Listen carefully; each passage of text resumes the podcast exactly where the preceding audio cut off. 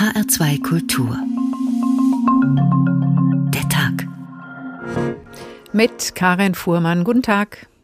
Warum muss man unbedingt wählen, ob man ein Mädchen oder ein Junge ist? Das ist nicht immer so klar. Ich möchte mir manchmal immer noch das Fleisch von den Knochen reißen, weil ich es so widerlich finde, einfach an mir runterschauen zu müssen jeden Tag. Und deswegen möchte ich mich halt umwandeln, dass ich so glücklich leben kann. Es ist ein nicht medizinischer Eingriff in einen an sich gesunden Körper. Da werden häufig werden zum Beispiel Hoden entnommen, was einen großen Eingriff in ein hormonelles Gleichgewicht von den Menschen hat. Diese Welt hier ist perfekt angepasst an die Bedürfnisse von einem gewissen Menschenschlag. Weiß, christlich, abled, cis, hetero, bla bla bla. Ne?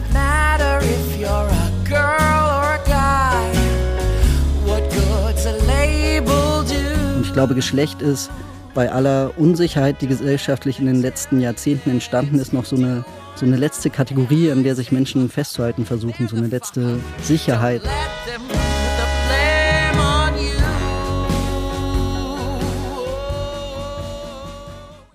Es ist in unserer Welt nach wie vor zentral, ob jemand Mann oder Frau ist. Und ja, es nervt, wenn alle Jahre wieder bestätigt wird, Frauen verdienen weniger, finden sich seltener in Topjobs, sind häufiger Opfer von Gewalt und, und, und. Auch wenn seit Jahrzehnten die dahinterstehenden strukturellen Ursachen bekannt sind und schon einiges passiert ist, die Geschlechterungerechtigkeit zwischen Frau und Mann bleibt.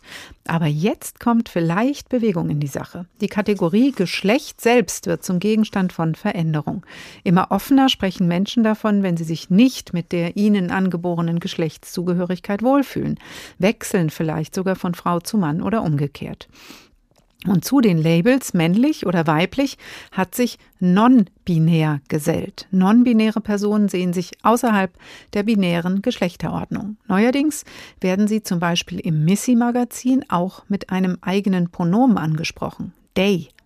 Männlich, weiblich oder das Ende der scheinbaren Übersichtlichkeit haben wir heute getitelt und fragen, ist die Kategorie Geschlecht bald überflüssig und wäre damit auch gleich jegliche geschlechtsbezogene Benachteiligung beseitigt? Praktisch wäre das ja, oder? Bislang bewegen wir uns überwiegend in den Kategorien männlich und weiblich und das macht manchen Menschen Probleme, weil diese Kategorien für sie nicht passen. Zum Teil auch, weil sie sich rein körperlich keinem Geschlecht zugehörig fühlen, wie bei Sandrau. Hanna Immich hat Sandrau 2019 getroffen. Es ist ja überall in, in männlich, weiblich unterteilt und Sobald ich vor die Tür gehe, bin ich damit konfrontiert, dass es mich in dieser Welt eigentlich nicht gibt. Sandrao Mendig kam als intersexuelles Kind zur Welt und wurde von den Ärzten zu einem Mädchen umoperiert.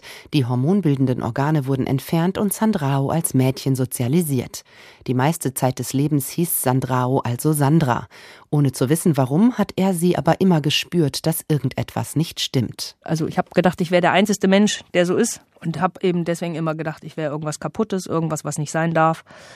Und als ich eben erfahren habe, dass ich intersexuell bin, war das für mich eigentlich eine Art Befreiung, weil ich endlich wusste, hey, mein Gefühl, dass ich nicht männlich und nicht weiblich bin, war nie falsch, sondern das ist jetzt so und jetzt habe ich für dieses Gefühl Worte und kann es klar benennen. Heute ist Sandrau eine lebensfrohe, selbstbewusste Person.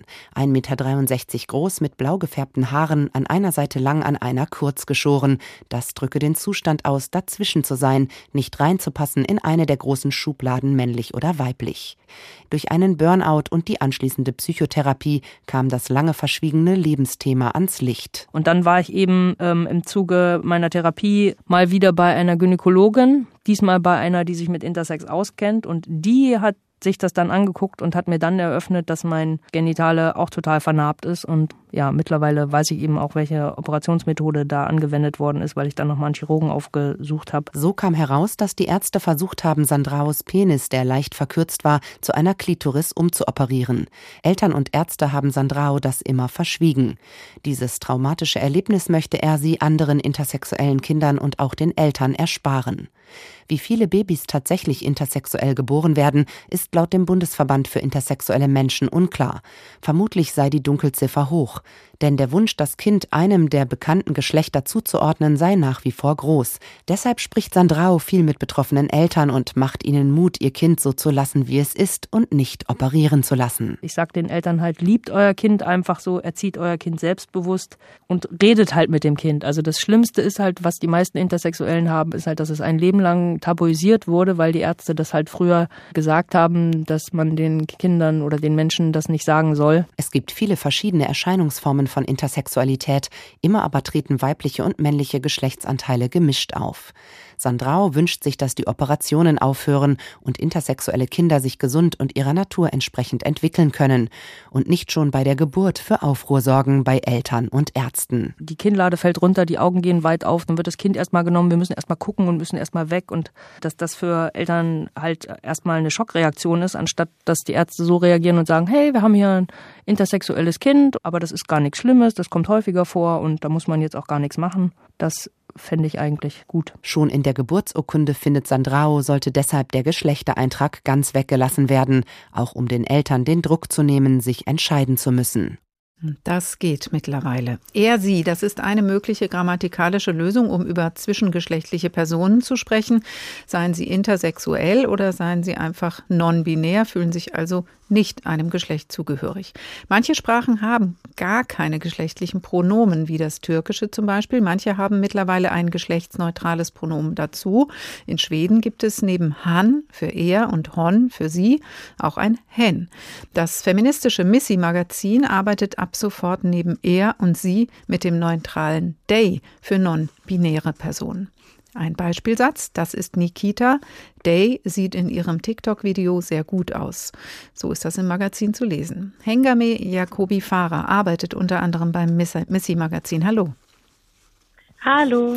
In der Mail, in äh, der Sie mir für dieses Gespräch zugesagt haben, steht in der Signatur kein Pronomen. Wenn wir jetzt miteinander sprechen, wäre es also falsch, wenn ich von Herr oder Frau Jacobi Fahrer spreche, oder? Genau. Das heißt, wie mache ich es richtig?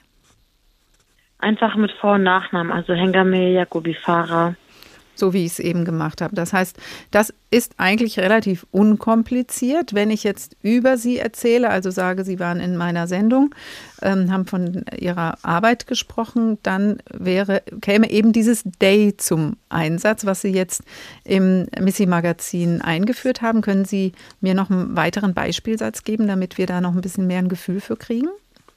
Mhm.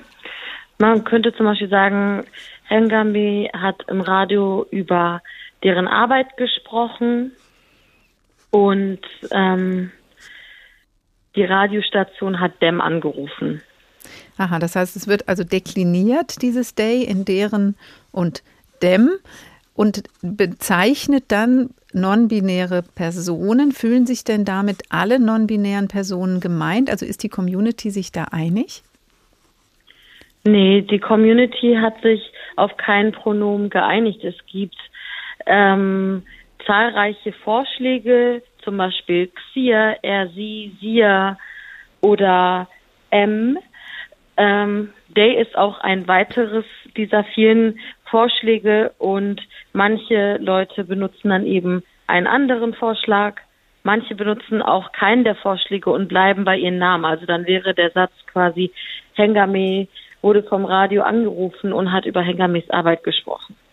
Das heißt, da ist auch eine Offenheit. Es ist jetzt nicht so, dass Sie sagen, jetzt bitte in Zukunft sollen alle Day verwenden, sondern man darf sich selber aussuchen oder jede Person darf sich selber aussuchen, wie sie möchte, dass sie angesprochen wird. Genau.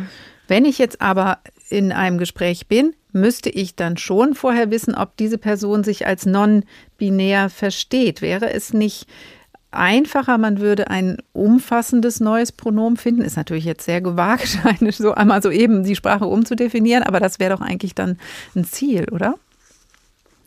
Auf jeden Fall. Es spricht auch nichts dagegen, Day für alle Personen zu benutzen, wenn man sagen würde, okay, es gibt nur noch ein Pronomen für alle Menschen. Wenn das das Ziel wäre, dann eignet sich jedes dieser neueren Pronomen dafür. Ähm, Genau, aber er, zunächst ist es erstmal eine Alternative zu sie und er für diejenigen, die ähm, sich mit den beiden Optionen nicht wiederfinden können. Jetzt ist es ungewöhnlich, deswegen sprechen wir jetzt auch miteinander. Man muss erst mal ein bisschen was erklären. Warum haben Sie das beim Missy Magazin gemacht? War es auch einfach die, das Ziel und der Wunsch, dass man einfach das auch mal mehr in die Öffentlichkeit bringt und überhaupt über diese Kategorie Geschlecht diskutiert? Wir haben selber sehr oft den Fall, dass wir über nicht-binäre Personen berichten, gerade auch aus dem englischsprachigen Raum, die dann im Englischen ähm, they-them-Pronomen benutzen und im Deutschen kein Äquivalent haben, beziehungsweise es gibt dann sehr viele Optionen, aber wir haben uns dann für keine einheitliche entschieden, gab bis zu dem Zeitpunkt. Und dann haben wir gesagt, okay, wir entscheiden uns jetzt für eine der Optionen. Wir haben uns für Day entschieden, weil es sich sehr leicht deklinieren lässt und uns vom Klang gut gefallen hat und ähm, haben dann eine Option für die Person, die sagen, es ist egal welches dieser Pronomen, äh, die alternativ zu sie und er sind. Es wird Hauptsache, es ist eine Alternative. Mhm. Jetzt bewegen wir uns ja langsam weg vom Maskil Maskulinum, das alle meinen soll, also dem generischen Maskulinum. Das Gender-Sternchen hat schon Einzug gehalten in manche Bereiche der Alltagssprache, aber viele tun sich damit schwer und verwenden einfach weiter die männliche Form, weil sie das zu kompliziert finden. Jetzt kommt ein weiteres Pronomen dazu. Wie, hoch, wie groß ist Ihre Hoffnung, dass das wirklich angenommen wird? Ich denke, bei vielen ähm, Medien oder anderen Leuten braucht es einfach eine, ein Beispiel, was vorangeht, um das zu normalisieren, weil es auch eine Gewohnheitssache ist. Und ähm, ob das jetzt ein, ähm, in alle offiziellen Dokumente so gemacht wird, weiß ich nicht. Aber es ist zumindest schon mal eine Option, die sich verbreiten könnte. Ist aber gleichzeitig ja eine dritte Schublade, sage ich mal. Also wir haben dann er und sie und äh, they und haben eigentlich wieder noch eine neue Schublade eingezogen, statt das Ganze zu öffnen. Wäre es nicht schöner, Geschlechtszugehörigkeit ist ja aus manchen Dokumenten schon raus, man würde das überhaupt einfach ähm, gar nicht mehr brauchen? Auf jeden Fall. Also es wäre das Ziel, dass das überhaupt gar nicht erst etwas ist, wo man oft ja auch mit einem sehr hohen bürokratischen Aufwand die Kategorie wechselt, sondern dass die Kategorie komplett verschwindet und ähm, Leute nicht darüber in Schubladen gesteckt werden. Und ich denke, dadurch, dass es zumindest auch mehr Optionen gibt, Leute anzusprechen, die sich keiner Kategorie zugehörig fühlen, ist das schon mal der erste Schritt, sich davon zu entfernen. Ein erster Schritt ist das Day im Missy-Magazin für non-binäre Personen. Fernziel ist Kategorie Geschlecht. Öffnen, abschaffen. Hengame Jagobi, Fahrer vom Missy-Magazin. Vielen Dank männlich, weiblich oder das Ende der scheinbaren Übersichtlichkeit der Tag in H2 Kultur. Sich dazwischen zu fühlen, das ist auch das, was Cal beschäftigt, die Hauptfigur im Roman Middlesex von Jeffrey Eugenides, 2003 mit dem Pulitzerpreis ausgezeichnet. Ich wurde zweimal geboren. Zuerst als kleines Mädchen an einem bemerkenswert smogfreien Januartag 1960 in Detroit und dann als halbwüchsiger Junge in einer Notfallambulanz in der Nähe von Petoskey, Michigan, im August 1974. Fachleute unter den Lesern könnten mir in der Studie Geschlechtliche Identität bei 5-Alpha-Reduktase Pseudo-Hermaphroditen von Dr. Peter Luce schon einmal begegnet sein. Oder vielleicht haben Sie mein Foto im 16. Kapitel des heute arg veralteten Standardwerks Genetik und Vererbung gesehen. Ich bin das Kind auf Seite 578, das nackt mit einem schwarzen Balken vor den Augen neben einer Messlatte steht. Auf meiner Geburtsurkunde lautet mein Name Calliope Helen Stephanidis. Mein neuester Führerschein, ausgestellt in der Bundesrepublik Deutschland, nennt als meinen Vornamen schlicht Cal. Ich wurde von Mitschülerinnen gehänselt, von Ärzten als Versuchskaninchen benutzt, von Spezialisten abgetastet und von wissenschaftlichen Institutionen erforscht. Ein rothaariges Mädchen aus Gross Point verliebte sich in mich, ohne zu wissen, was ich war. Auch ihr Bruder mochte mich. Middlesex. Fortsetzung folgt. HR2 der Tag. Eine Welt, in der uns allen offen steht, sich als Frau oder Mann oder nichts von beidem zu fühlen oder auch als beides. Das könnte ja bedeuten, dass wir nicht mehr als Frau oder Mann wahrgenommen werden und die Vor- und Nachteile aufgrund aller Geschlechtszugehörigkeit einfach wegfallen, als da wären. Es kommt uns schon vor wie eine sehr alte Leier, aber leider hilft es nicht, nicht darüber zu sprechen. Frauen verdienen weniger, Frauen sind weniger in den obersten Etagen zu finden, dafür mehr in den untersten und, und, und. Tatsächlich hat sich mittlerweile etwas geändert. Auf dem Personalausweis zum Beispiel ist es schon möglich, für Menschen, die sich weder weiblich noch männlich fühlen, gibt es eine dritte Auswahlmöglichkeit, ein großes X. Bei Behördenvorgaben ist es also teilweise schon möglich, dass das Geschlecht keine große Rolle mehr spielt. Und wie wichtig ist es dann noch auf dem Arbeitsmarkt, ob man männlich, weiblich ist oder ob man zu keiner der beiden Kategorien gehören möchte? Anna Vogel ist dieser Frage für uns nachgegangen. Sabrina Walle beugt sich tief über einen fast 60 Jahre alten roten Jaguar und schraubt am Luftfilter. Die 20-Jährige aus Kassel macht eine Ausbildung als Kfz-Mechatronikerin. Angefangen jetzt mit meinem Papa, weil er auch einen Oldtimer besitzt und ich dadurch halt schon so da so rangeführt wurde und er sich auch für Oldtimer interessiert.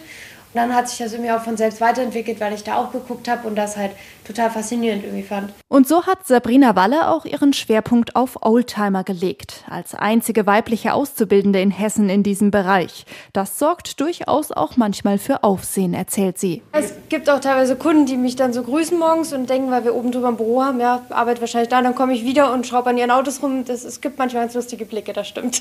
Ihr Chef Michael Völlmer hat nicht lange gezögert, als die Bewerbung von Sabrina Walle auf seinem Tisch lag. Ob Mann oder Frau, das sei eigentlich egal in einer Kfz-Werkstatt. Naja, ich glaube, das ist nach wie vor noch äh, Schubladendenken, dass Frauen sich weniger dafür interessieren oder sich damit auseinandersetzen, weil sie einfach von klein auf gar nicht dahingehend erzogen werden. Und dann ist das Interesse daran eben auch später nicht so groß. Aber ich denke, dass ähm, man grundsätzlich auch wesentlich mehr Frauen dafür begeistern kann. Um typische Rollenklischees aufzubrechen, müsste sich schon in den Kindergärten einiges ändern, glaubt auch Janet Miller. Sie spricht für die kommunalen Frauenbeauftragten in Hessen, wenn sie sagt, das Geschlecht spielt eine große Rolle am Arbeitsplatz.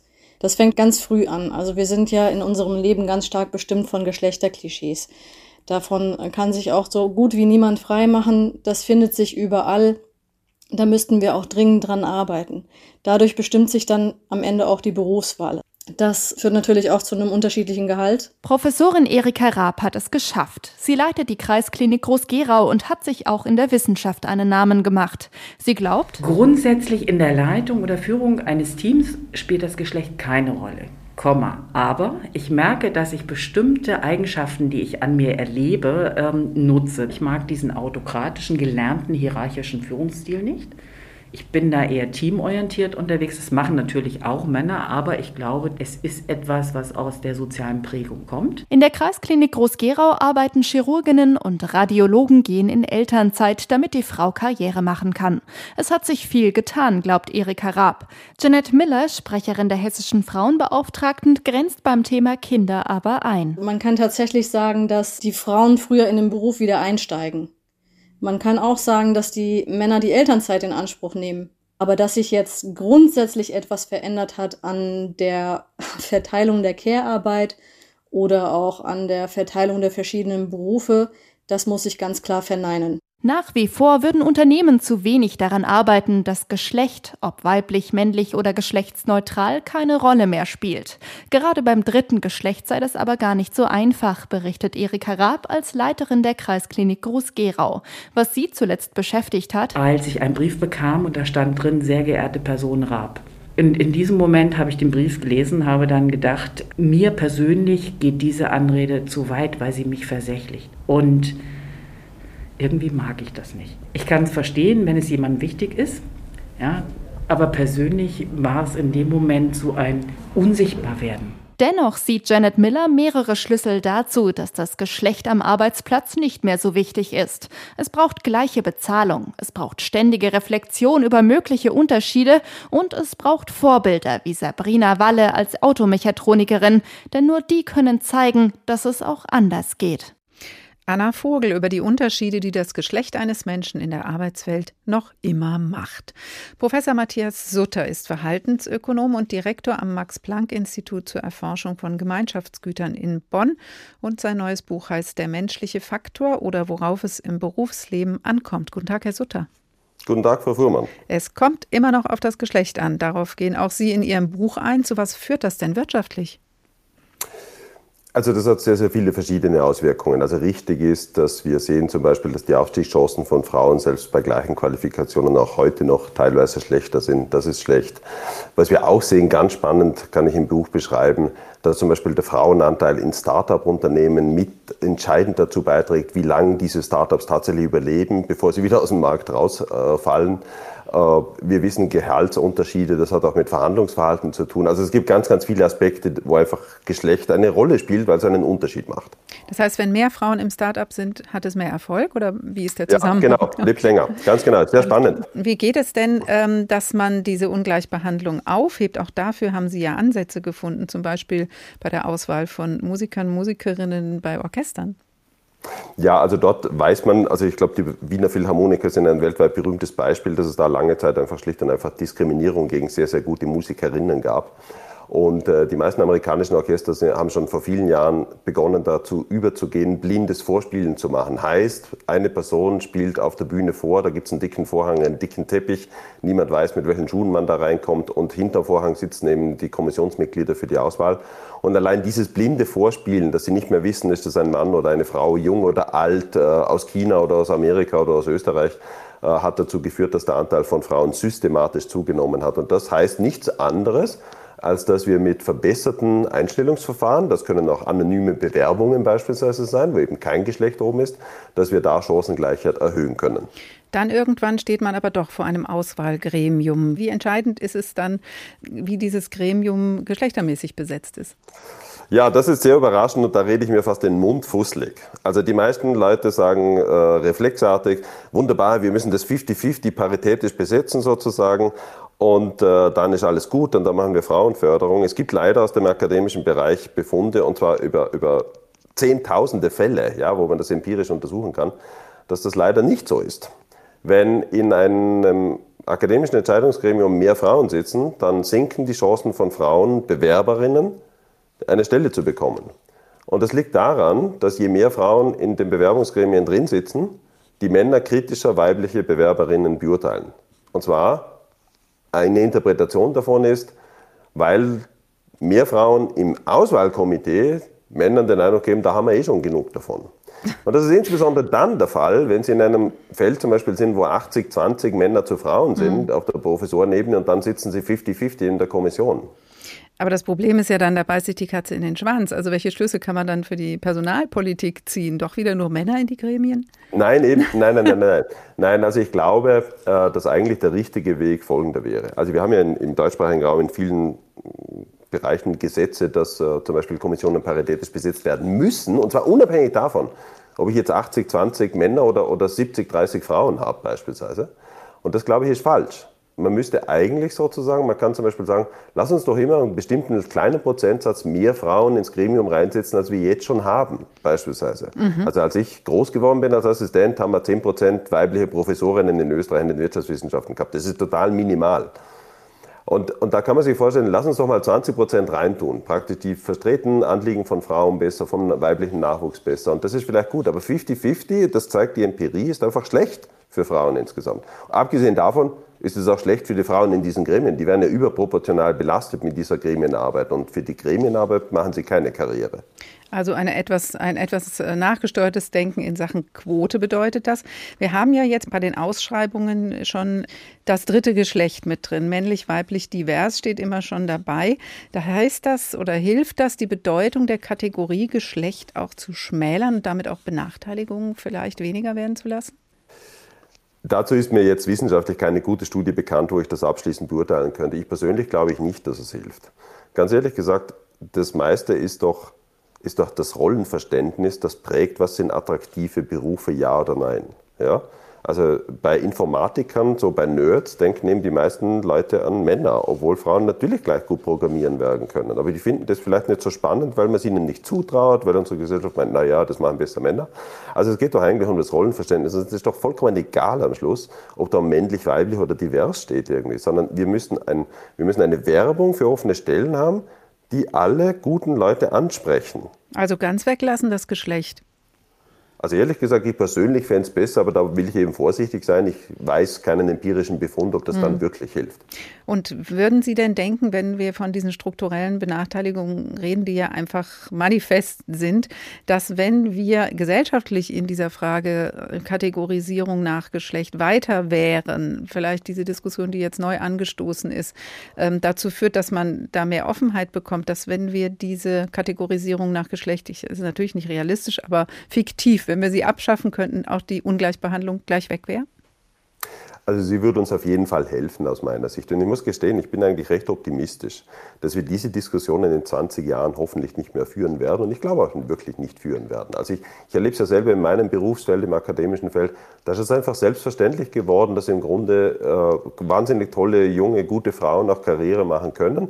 Das ist nach wie vor nicht immer leicht, da braucht es auch strukturelle Hilfen. Also wenn man Familie gründet zum Beispiel, das ist nicht immer ganz einfach.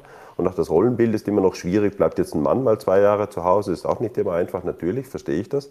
Aber im Vergleich zu vor 20 Jahren, wo ich hier angefangen habe, ist das ja schon ganz, ganz anders.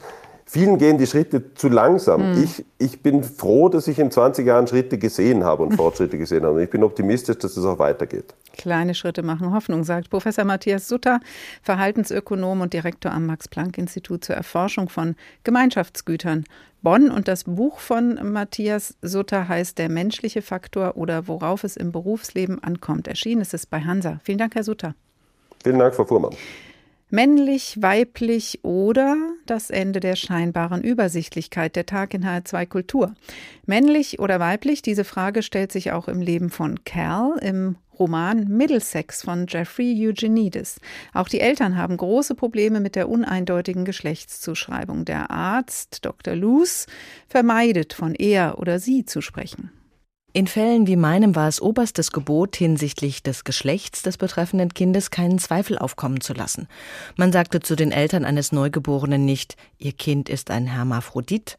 Vielmehr sagte man, ihre Tochter wurde mit einer Klitoris geboren, die ein wenig größer als bei anderen Mädchen ist. Wir müssen sie operieren, damit sie die richtige Größe bekommt. Luz hatte die Erfahrung gemacht, dass Eltern mit einer nicht eindeutigen Geschlechtszuweisung schlecht zurechtkamen. Man musste ihnen sagen, ob sie einen Jungen oder ein Mädchen geboren hatten. Was bedeutete, dass man, bevor man überhaupt etwas sagte, sicher sein musste, welches das Geschlecht, das sich durchgesetzt hatte, war. Das konnte Luz bei mir noch nicht. Dass ich ein Teenager war, machte die Sache noch kniffliger. Zusätzlich zu chromosomalen und hormonalen Faktoren musste Luz mein Geschlecht nach Aufzucht und Erziehung berücksichtigen, und das war weiblich gewesen. Meine Mutter und mein Vater saßen währenddessen nur einen halben Meter auseinander, aber jeder hörte etwas anderes. Er hörte Behandlung und effektiv, sie dagegen hörte die Wörter, die nicht gefallen waren. Beispielsweise hatte der Arzt nicht meinen Namen gesagt, er hatte nicht Calliope gesagt, auch nicht Kelly, auch Tochter hatte er nicht gesagt. Er benutzte überhaupt keine Pronomen. Middlesex von Jeffrey Eugenides. Später mehr aus diesem Roman H2 der Tag. In dieser Mainstream-Welt fehlen nicht nur Worte für Personen, die sich mit den festgefahrenen Kategorien nicht gemeint fühlen oder nicht reinpassen in männlich oder weiblich. Auch das Gefühl, im falschen Körper zu sein, passt nicht zur Norm. In der letzten Zeit ist eine deutliche Zunahme dieses Gefühls bei jungen Mädchen zu verzeichnen. Zum deutlich größten Teil sind die als trans identifizierten Menschen biologische Mädchen. Auch bei Nick kam das Gefühl vom falschen Körper früh und wurde mit der Pubertät unerträglich. Jan Teufsen hat Nick getroffen ich möchte mir manchmal immer noch das Fleisch von den Knochen reißen, weil ich so widerlich finde, einfach an mir runterschauen zu müssen jeden Tag. Und deswegen möchte ich mich halt umwandeln, dass ich so glücklich leben kann. Sagt Nick, 17 Jahre alt aus Mainz. Eigentlich ein gut aussehender, schlanker Junge mit kurzem, rotschimmerndem Haar und sanftem Blick. Doch er kam als Mädchen zur Welt. Das fühlte sich immer falsch an. Als meine Brüste angefangen haben zu wachsen, ich fand das ganz merkwürdig, weil ich konnte nicht sagen, ich bin trans oder ich hatte überhaupt nicht im Kopf, dass es sowas gibt. Was los war, merkte er, als er andere Transgender kennenlernte. Sein Mädchenname war ab dann tabu. Er ließ sich beim jungen Namen Nick rufen, band seine Brüste ab, damit sein Oberkörper flach wirkt, nahm männliche Hormone, damit ein Bart wächst. Nicks Eltern unterstützten ihn, aber sie kamen an ihre Grenzen. Mutter Antoinette. Die Hürde vorher war das Akzeptieren, das Umdenken, dass es nie eine Tochter war, wie wir alle dachten. Das nächste war dann, dass man nichts sagen muss. Und dann, mit 17, wollte Nick sich umoperieren lassen. Ein 10-Stunden-Eingriff, Gebärmutter und Brüste endgültig entfernt. Und diesen Rieseneingriff, der da gemacht wird, kann immer was schiefgehen. Ich habe einfach Angst um mein Kind. Damit die teure Operation bewilligt wurde, rangen sie monatelang mit Gerichten, Gutachtern und der Krankenkasse. Nick musste intimste Fragen beantworten, fühlte sich gegängelt und entwürdigt. Es ist anstrengend, auch weil ich mich dann fühle, als müsste ich krank sein oder als wäre ich krank. Viele Transgender werden gemobbt und leiden unter Depressionen. Studien sagen, dass ihre Selbstmordgefahr höher ist. Nick aber konnte seinen Weg gehen, mit seinen Eltern, bis zur Operation. Das ist einfach ein Schritt, auf den, den warte ich seit Jahren, auf den warte ich seitdem meine Pubertät angefangen hat, seitdem ich gemerkt habe, ich bin im falschen Körper oder das ist einfach falsch, was hier gerade passiert. Ich hoffe, dass es so wird, wie Nick sich das wünscht. Oder wie wir uns alle das für ihn wünschen. Ne? Wenn er sagt, sein Lebensglück hängt davon ab, dann soll das aber auch bitte schon funktionieren. Es funktionierte. Drei Monate nach der OP war Nick das erste Mal oben ohne mit flacher Brust am Strand. So aussehend, wie er sich innerlich fühlt. Und seine Eltern sagen, sie hätten eine unglückliche Tochter verloren und einen glücklichen Sohn gewonnen. Ich kann das erste Mal seit zehn Jahren sagen, dass ich einfach glücklich bin. Die Geschichte von Nick als Mädchen geboren, jetzt ein Junge. Chantal Louis, Emma-Redakteurin und mit Alice Schwarzer Herausgeberin des gerade erschienenen Buches Transsexualität, eine Streitschrift. Guten Tag, Frau Louis. Hallo, guten Tag. Sie sehen eine Zunahme der Mädchen, die sich entscheiden, zum Jungen zu werden, wie eben gehört bei Nick. Woran machen Sie das fest? Naja, da gibt es ja handfeste Zahlen. Also die gibt es nicht in Deutschland. Das ist ein großes Problem, wie ich finde. Es gibt sie aber zum Beispiel in England, wo man festgestellt hat, dass die Zahl der Mädchen, die zum Jungen werden möchten, sich in den letzten Jahren vervierzigfacht hat. Also um 4000 Prozent gestiegen ist. In Schweden, wo es auch ähm, Statistiken gibt, äh, sind die Zahlen etwas niedriger, aber auch enorm hoch. Und wenn man sich umhört hier in Deutschland, äh, wenn Sie mit Eltern sprechen, Lehrern sprechen, Freunden, Bekannten sprechen und so, dann hören wir immer wieder, dass es in Schulklassen mittlerweile bis zu zwei, drei, vier Mädchen gibt, die sich als trans definieren. Und das macht uns große Sorge, weil natürlich gibt es transsexuelle Mädchen, die dann Frauen, Männer werden, aber im klinischen Sinn transsexuell sind über die letzten Jahrzehnte laut Studien eine winzige Zahl. Da bewegen wir uns bei 0,00 irgendwas Prozent. Dieser explosionsartige Anstieg, mhm. ähm, der scheint uns eher sozial zu sein und mit den Irritationen über die Mädchen- und Frauenrolle mhm. zu tun zu haben, als eine wirkliche klinische Transsexualität. Kann es nicht sein, dass es einfach auch leichter geworden ist, ein offeneres Klima entstanden ist, man eher auch darüber sprechen kann? Natürlich, das ist so, aber die Sache ist ja zweischneidig. Also zum einen, wenn Sie bei 0,003 Prozent sind und jetzt verzehnfacht sich meinetwegen die Zahl derer, die sich trauen zu sagen, ich will diesen Weg gehen, dann sind wir immer noch im Promille irgendwas Bereich. Und dann kann man auch andersrum argumentieren. Man kann ja auch sagen, in einer Gesellschaft, ähm, wo die Geschlechterrollen sozusagen äh, immer offener werden, kann ich doch eigentlich auch zum Beispiel als sogenanntes burschikoses Mädchen eher leben oder ich kann auch als femininer Junge eher leben. Man, hat ja auch gehört, das ist, das fällt ja den Betroffenen auch nicht leicht. Es ist mit Beratung verbunden, es ist mit Kosten verbunden, mit großen Eingriffen, also auch medizinischen Risiken. Gedanken, auch sich als non-binär zu definieren, also als jemand, der zwischen den Geschlechtern sich bewegen möchte, ist sicher keine leichte Entscheidung, weil die Gesellschaft dafür ja nicht, auch nicht wirklich offen ist. Also deswegen wundert es mich ein bisschen, dass Sie sagen, das ist nur eine, eine soziale Frage.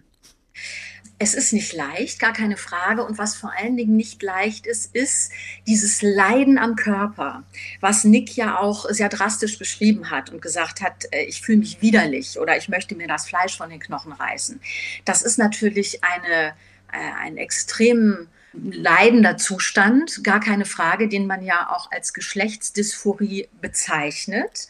Aber wir müssen ja gucken, woher kommt der?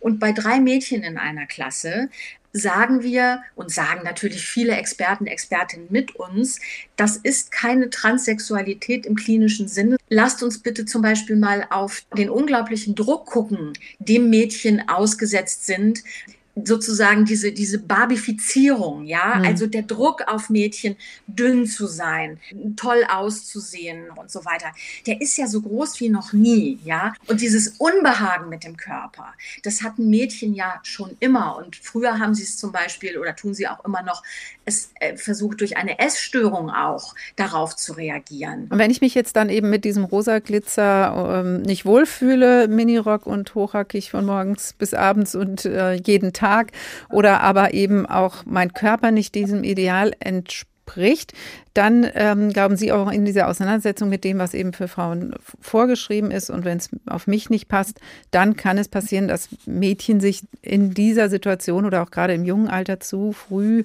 dahin wenden, dass sie denken, ich bin im falschen Körper. Sie, genau. haben, sie haben ja, Frau Louis, mit Menschen gesprochen, die früh von Frau zu Mann gewechselt sind und dann nicht mehr froh damit waren irgendwann. Detransitionierte nennt sich das.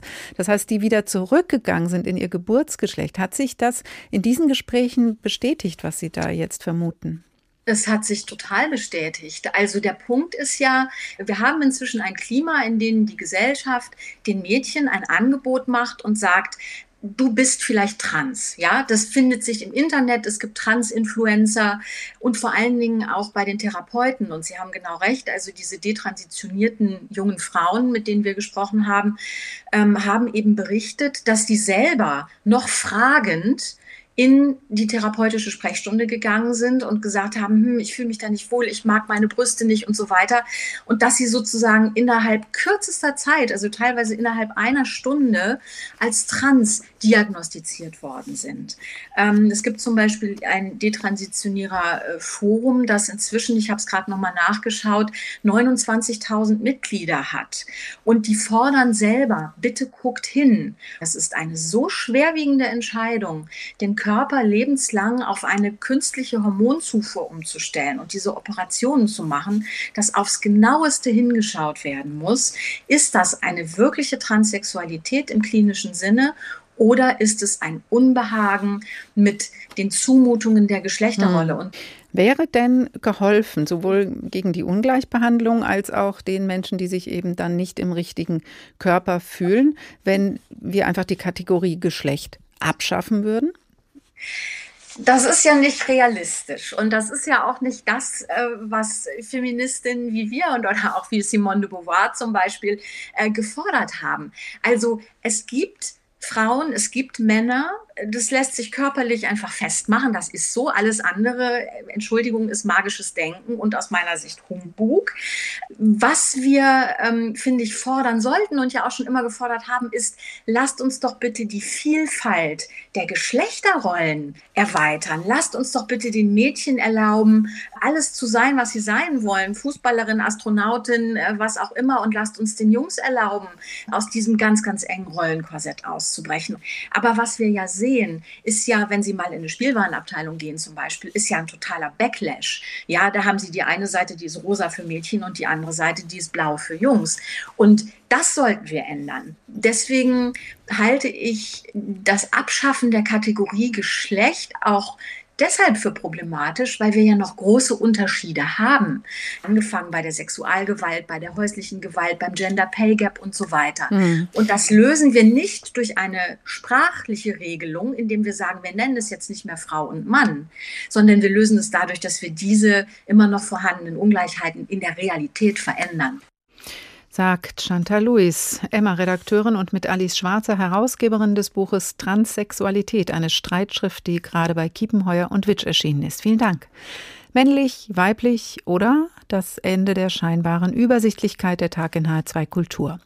Cal, die Hauptfigur im Roman Middlesex von Jeffrey Junides, ist keinem Geschlecht klar zuzuordnen oder eben männlich und weiblich, wie man es nimmt, und damit selbst einigermaßen überfordert. Dr. Luz versucht auf anderem Weg Klarheit zu gewinnen. Fühlst du dich sexuell zu Mädchen hingezogen? Luz sagte das schnell, es war wie ein Schlag mit dem Gummihammer, aber ich unterdrückte den Reflex. Deine Mutter hat gesagt, du hast ein sehr enges Verhältnis zu einer Freundin, begann Luz erneut. Er nannte den Namen des Objekts. Fühlst du dich sexuell zu ihr hingezogen oder hattest du eine sexuelle Beziehung zu ihr? Wir sind bloß Freundinnen, betonte ich ein wenig zu laut. Ich versuchte es noch einmal etwas ruhiger. Sie ist meine beste Freundin. Als Antwort darauf hob sich hinter seiner Brille Luces rechte Augenbraue. Sie kam hinter ihrer Deckung hervor, als wollte auch sie mich genauer anschauen, und da fand ich einen Ausweg. Ich habe mit ihrem Bruder geschlafen, gestand ich. Er ist im vorletzten Schuljahr. Erneut zeigte Luz weder Überraschung, Missbilligung noch Interesse. Er machte sich eine Notiz in seine Unterlagen, nickte einmal. Und hat es dir gefallen? Hier konnte ich die Wahrheit sagen. Es hat wehgetan, sagte ich. Außerdem hatte ich Angst, schwanger zu werden. Luz lächelte still und schrieb eine Kleinigkeit in sein Notizbuch. Da sei mal ganz unbesorgt, sagte er. So lief es. Jeden Tag saß ich eine Stunde lang in Luces Sprechzimmer und redete über mein Leben, meine Gefühle, meine Vorlieben und Abneigungen. Luz stellte alle möglichen Fragen. Die Antworten, die ich ihm gab, waren manchmal weniger wichtig als die Art, wie ich ihm antwortete. Er beobachtete meinen Gesichtsausdruck, er machte sich Stichpunkte zu meinem Argumentationsstil. Frauen neigen mehr als Männer dazu, ihren Gesprächspartner anzulächeln. Frauen machen eine Pause und suchen, bevor sie fortfahren, nach Zeichen der Zustimmung. Männer schauen lediglich geradeaus und reden weiter. Frauen bevorzugen das Anekdotische, Männer das Deduktive. Es war unmöglich, einer Arbeit wie der von Luz nachzugehen und nicht auf diese Stereotypen zurückzugreifen. Er kannte ihre Grenzen, aber sie waren klinisch nützlich. Klare Zuschreibungen, Männer und Frauen, die machen das und die machen das. Ein Leben zwischen den Geschlechtern überrascht auch Dr. Luz in dem Roman Middlesex von Jeffrey Eugenides aus dem Jahr 2002. Erschienen ist der bei Rowold. Auch in diesem Roman wird deutlich, es geht nicht nur um das Gefühl im weiblichen oder männlichen Körper oder in einer non-binären Identität, sondern es geht immer auch um den Blick von außen, die Reaktionen, die uns als Menschen entgegengebracht werden und die wir natürlich selbst auch anderen entgegenbringen. Und die können sehr unterschiedlich ausfallen, diese Reaktionen gegenüber Personen unterschiedlichen Geschlechts. Besonders deutlich spüren diese gesellschaftlichen Zuschreibungen natürlich Leute, die ihr Geschlecht gewechselt haben. Serafia Johansson hat mit Männern gesprochen, die als Frauen geboren medizinische Eingriffe genutzt haben, um männlich zu werden und die die veränderte gesellschaftliche Wahrnehmung deutlich gespürt haben. Und wenn wir zusammen einkaufen waren und ich Sachen getragen habe, normalerweise wird immer gesagt, komm, ich nehme dir das ab. Alp, Anfang 20, Hornbrille, kariertes Hemd. Aber diesmal wurde es halt nicht gemacht. Ich konnte einfach schwere Sachen tragen. Ich wurde halt auf gleicher Augenhöhe gesehen und nicht als, ja, du bist ein Mädchen, du bist schwach. Dann die Veränderung, plötzlich Autonomie. Die kam, als er anfing, Hormone zu nehmen, den Gang veränderte, mit tiefer Stimme sprach und sich als Transmann identifizierte. Ich weiß auch nicht, ob das jetzt mit meinem Geschlecht oder mit mir als Person zu tun hat, aber ich glaube, ich habe bemerkt, dass ich ein bisschen weniger unterbrochen wurde, wenn ich geredet habe. Bei einer Diskussion werde ich gesehen. Noch ist er in einer frühen Phase seiner Transition zum Mann. Aber das Verhalten der anderen hat sich bereits geändert, sagt er. Dann sage ich, ich rede gerade. Und dann hören die auch auf zu reden und lassen mich dann zu Ende reden. Eine Erfahrung, die auch Eve gemacht hat. 39, blonde Haare, Kinnbart. Also Leute, fragen mich nach meiner Meinung. Rücken mir nicht so auf die Pelle. Ich muss mein Verhalten eigentlich ganz selten erklären. Reaktion, die er sich anfangs kaum erklären konnte. In seinem Leben vorher als Frau war das ganz anders. Und habe einfach die ganze Packung Verhalten abgekriegt, was eine, eine, eine als weiblich gelesene Person abkriegt, die nicht sexuell verfügbar ist, die nicht irgendwie dem gängigen Schönheitsideal entsprach. Und ich bin einfach nicht nett. Und das wird aber Leuten, die man für Frauen hält, extrem übel genommen. Als Mann sei das Leben für ihn deutlich einfacher. Wobei eigentlich definiert er sich als non-binäre Transperson. Heißt, er verordnet sich selbst weder als eindeutig männlich noch weiblich. Die Transition war für ihn eine Flucht. Als Mann wahrgenommen zu werden, empfindet er als große Erleichterung. Denn vorher sei er ständig blöd angemacht worden. Sobald ich irgendwie vor die Tür gehe, ist halt Geballer. Und das geht nicht. Das ist einfach, ich sag mal so, für eine Psyche ist das einfach viel, viel zu heftig. Das ist für meine zumindest. Und ich habe mir die Freiheit rausgenommen, einfach mal ein bisschen Ruhe reinzubringen und ähm, ich sag mal, meine Lebensqualität, meinen Energiehaushalt nach oben zu schrauben. Doch auch Männer hätten es in unserer Gesellschaft nicht leicht, sagt Ebbe. Ich soll alles entscheiden. Hm, ich habe doch gar nicht von allem Ahnung und ich habe auch noch gar nicht jeden gehört. So eine unglaubliche Kompetenz, die man plötzlich haben soll. Das finde ich irgendwie ein bisschen drollig, weil wenn ich mir vorstelle, dass die anderen Leute in dieser Gesellschaft jetzt auch nicht unbedingt dafür ausgebildet werden, alles zu können, müssen sich ja viele Menschen wahrscheinlich permanent überfordert fühlen. Wenn Transmänner geoutet werden, dann hingegen dreht sich das Blatt schnell. Christian, 63, Brille, Glatze, hat das erlebt. Schon vor 30 Jahren hat er sich operieren lassen. Eigentlich lief alles gut. Für mich war das einfach nur Freude. In der neuen Firma dann begann das Mobbing. Haben jedem erzählt, brauchst du gar nicht drauf hören, ist sowieso eine Frau. Was willst du denn mit dem? Hinter meinem Rücken wurde ich als Frau Schrettenbrunner tituliert. Ganz am Anfang wurde eben gesagt, ja, guck doch mal, Schretti hat einen richtigen Weiberarsch. Das sind so die einfachen Sachen. Und die harten Sachen waren dann letztendlich ähm, beim Hitler hätte man vergast. Heute ist er mit sich selbst im Rein. Er hat den Kampf für sich gewonnen. Was bleibt, ist die Erkenntnis, dass die Welt für manche schwer gemacht wird. Ebbe findet dafür Worte. Diese Welt hier ist perfekt angepasst an die Bedürfnisse von einem gewissen Menschenschlag. Also wir kennen die alle, diese Kennzeichen. Weiß, christlich, abled, äh, cis, hetero, bla bla bla. Ne? Das ist quasi hier ihr Biotop. Oder ich sag mal so, ne, Fische werden vermutlich keinen Begriff von Wasser haben, aber einen Begriff von Luft. Weil Luft ist nicht gut für Fische. Ich glaube, dass es, dass es so ähnlich ist für den Mainstream, dass, dass ihnen gar nicht bewusst ist, dass diese Welt perfekt an sie angepasst ist. Und alle Menschen, die nicht so sind, die leben in einer Welt, die nicht für sie gemacht ist. Die Kategorie Geschlecht und die sozialen Folgen sind historisch nachvollziehbar und tagtäglich spürbar. In der Arbeitswelt, im Bildungssystem, in Familienstrukturen, im Alltag. Das ist gerade in diesem Bericht von Serafia Johansson noch einmal deutlich geworden. Professor Stefan Hirschauer ist Soziologe und Sprecher des Sonderforschungsbereichs Humandifferenzierung an der Uni Mainz. Guten Tag, Herr Hirschauer. Sie Hallo, müssten, Frau Fuhrmann. Ja, genau. Sie, ich höre auch mich selbst. Vielleicht können Sie das ähm, stoppen, den Livestream. Aber jetzt höre ich auf jeden Fall Sie. Also wir haben uns gefragt, Herr Hirschauer, warum eigentlich diese Festlegungen sich bis heute so hartnäckig halten. Die Festlegungen halten sich, weil eigentlich äh, alle Stereotypen uns die Welt vereinfachen und für Orientierung sorgen. Und die Annahme typischer Geschlechtseigenschaften, also Männer sind so, Frauen sind so, männlich ist das, weiblich ist das, sind sozusagen das verbliebene Mittel in der Gesellschaft, mit der wir der Geschlechterunterscheidung überhaupt äh, Sinn geben können. Herr Hirschauer, Sie müssten hinten technisch noch was ändern, weil wir hören leider doppelt das Programm. Ähm, könnten Sie bitte den Livestream hinten stoppen oder wie auch immer Sie uns zuhören, weil ich ganz unbedingt mit Ihnen das interessante Gespräch führen will, was wir ähm, geplant haben. Sehr schön. Ja, jetzt höre ich Sie und nicht noch mich. Das hat mich jetzt echt ein bisschen aus der Bahn gebracht. Wir haben in der Sorry. Sendung gehört, Herr Hirschauer, dass ähm, diese Offenheit zwischen den Geschlechtern zu wandeln gestiegen ist und die Möglichkeit, sich nicht eindeutig zu männlich oder weiblich zugehörig zu fühlen, auch zunehmend sprachlich institutionalisiert wird. Wir haben über das Pronomen Day gesprochen in der Sendung, dass das Miss Magazin für non-binäre Personen eingeführt hat. Sind das für Sie erste Zeichen der Auflösung der Kategorie Geschlecht? Das gehört sicherlich zu den Zeichen der Auflösung von äh, der Bedeutung äh, von Geschlecht und zugleich zeigt es auch an, welche Restrelevanz diese Unterscheidung noch hat. Ähm, die sprachlichen Lösungsversuche sind schwierig, gerade im Deutschen. Das Deutsche ist sperriger als andere Sprachen. Es zwingt auf vielerlei Weise ständig zwei Geschlechter zu unterscheiden. Neue Pronomen und Wortendungen mildern das ein bisschen ab, sind aber auch keine Patentlösung.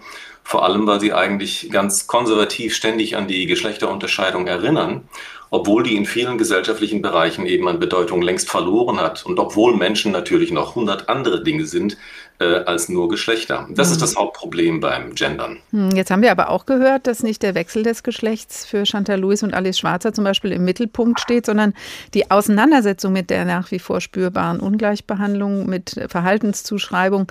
Sollten wir uns da dann vielleicht mal doch noch mehr mit der sozialen Kategorie beschäftigen als mit den biologischen Gegebenheiten? Mit den biologischen Gegebenheiten beschäftigen sich in unserer Gesellschaft eigentlich nur noch Spezialisten, nämlich eben äh, ein paar Biologen, die Geschlechterforschung machen und äh, spezielle Zweige der Medizin. Ansonsten ist das Geschlecht weitgehend eine soziale Kategorie geworden, anders als noch im 19. Jahrhundert, wo Biologen und Biologinnen eigentlich äh, definiert haben, was das eigentlich ist und nichts anderes ähm, zählte. Wir müssen uns ohne jeden Zweifel weiter mit äh, geschlechtlicher Ungleichheit beschäftigen. Äh, nicht nur zu Ungunsten von Frauen, es gibt auch Ungleichheiten zu Ungunsten äh, von Männern. Mhm, Aber trotzdem, ähm, aus einer historischen Perspektive, also wenn man nicht 20 oder 40, sondern eher 100, 150 Jahre zurückgeht, sind auch dies nur Restbestände der Geschlechterunterscheidung, an denen sich eine Gesellschaft abarbeitet, die im Prinzip gesagt hat, die Geschlechter sind nicht nur gleichgestellt, äh, sondern es, es, hat gar keine Legitimation mehr, hier einen äh, fundamentalen Unterschied zu machen. Aber wenn wir jetzt äh, diesen Unterschied, also es hat keinen Sinn mehr, den Unterschied zu machen, er ist ja da, man kann ihn ja nicht wegdiskutieren. Biologisch bleibt er. Klar, es gibt auch biologische Unterschiede zwischen ähm, Blonden und Dunklen, zwischen ähm, Menschen, die dick sind und dünn sind. Es gibt viele körperliche Unterschiede. Ähm, in der Regel lassen sie sich schlecht binär beschreiben. Das Phänomen der Intersexualität weist ja nachdrücklich darauf hin, dass das mit einer einfachen Zweiteilung nicht getan ist. Noch einmal, die Frage ist, welche Bedeutung haben diese restlichen Unterschiede noch? Und da kann man im Vergleich mit älteren äh, Gesellschaften einfach nur, wenn man ein oder zwei Generationen zurückschaut, sieht, die Bedeutung der Geschlechterunterscheidung ist dramatisch nach unten gegangen. Aber wenn Sie so sprechen, Herr Hirschauer, könnte man ja denken, dass eigentlich überhaupt diese Kategorisierung äh, eher im Weg steht. Jetzt nicht nur des Geschlechts, sondern auch, Sie sagen dick, dünn, blond, dunkelhaarig, ähm, kann man ohne Ende fortsetzen. Das heißt, neigen wir im Moment dazu vielleicht wieder eher, auch jetzt mit dem Day wird ein drittes Pronomen, oder nicht installiert, aber von Missy Magazin erstmal propagiert, ähm, neigen wir dazu vielleicht doch zu sehr noch weiter, weitere Schubladen zu erfinden, anstatt mehr an uns Menschen zu denken? Ja, das ist ein Problem. Also, ähm, ich habe ja eingangs gesagt, die Stereotypen vereinfachen uns die Welt. Sie sorgen für, für Orientierung und die Annahme von typischen Geschlechtseigenschaften sind sozusagen das letzte Mittel, was wir haben. Die Zuweisung ungleicher Rangpositionen an Frauen und Männer ist es schon lange nicht mehr. Sie, hat, sie ist völlig delegitimiert. Und eine klare Unterscheidung von Geschlechtsrollen, also von männlichen und weiblichen Verhaltensspektrum, machen auch immer weniger Menschen mit.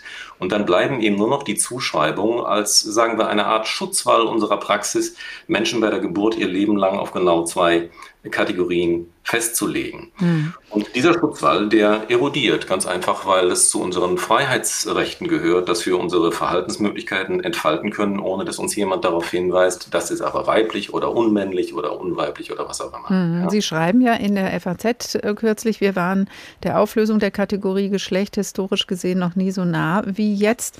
Wann ist es soweit?